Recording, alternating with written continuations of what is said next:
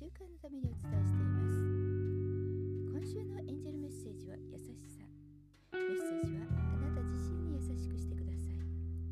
人々に万物に優しくしてください。優しさはあなたに戻りあなたを包みます。あなた自身に優しくするということは自己愛自己需要。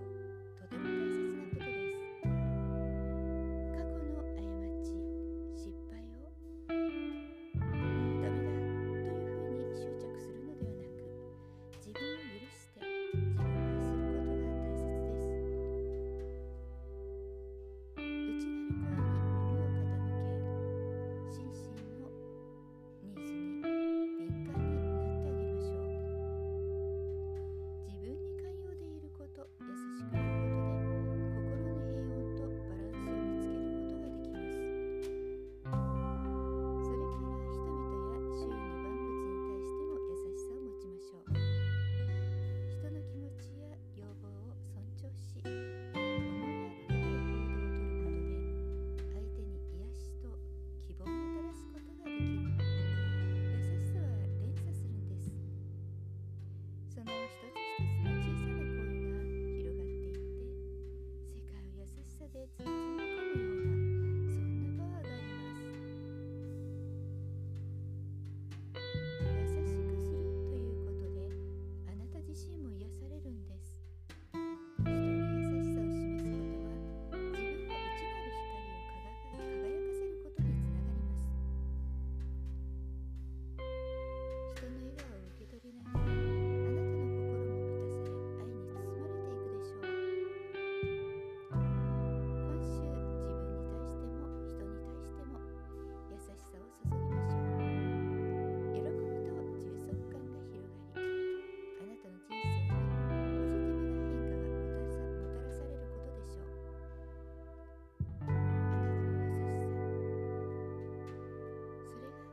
就。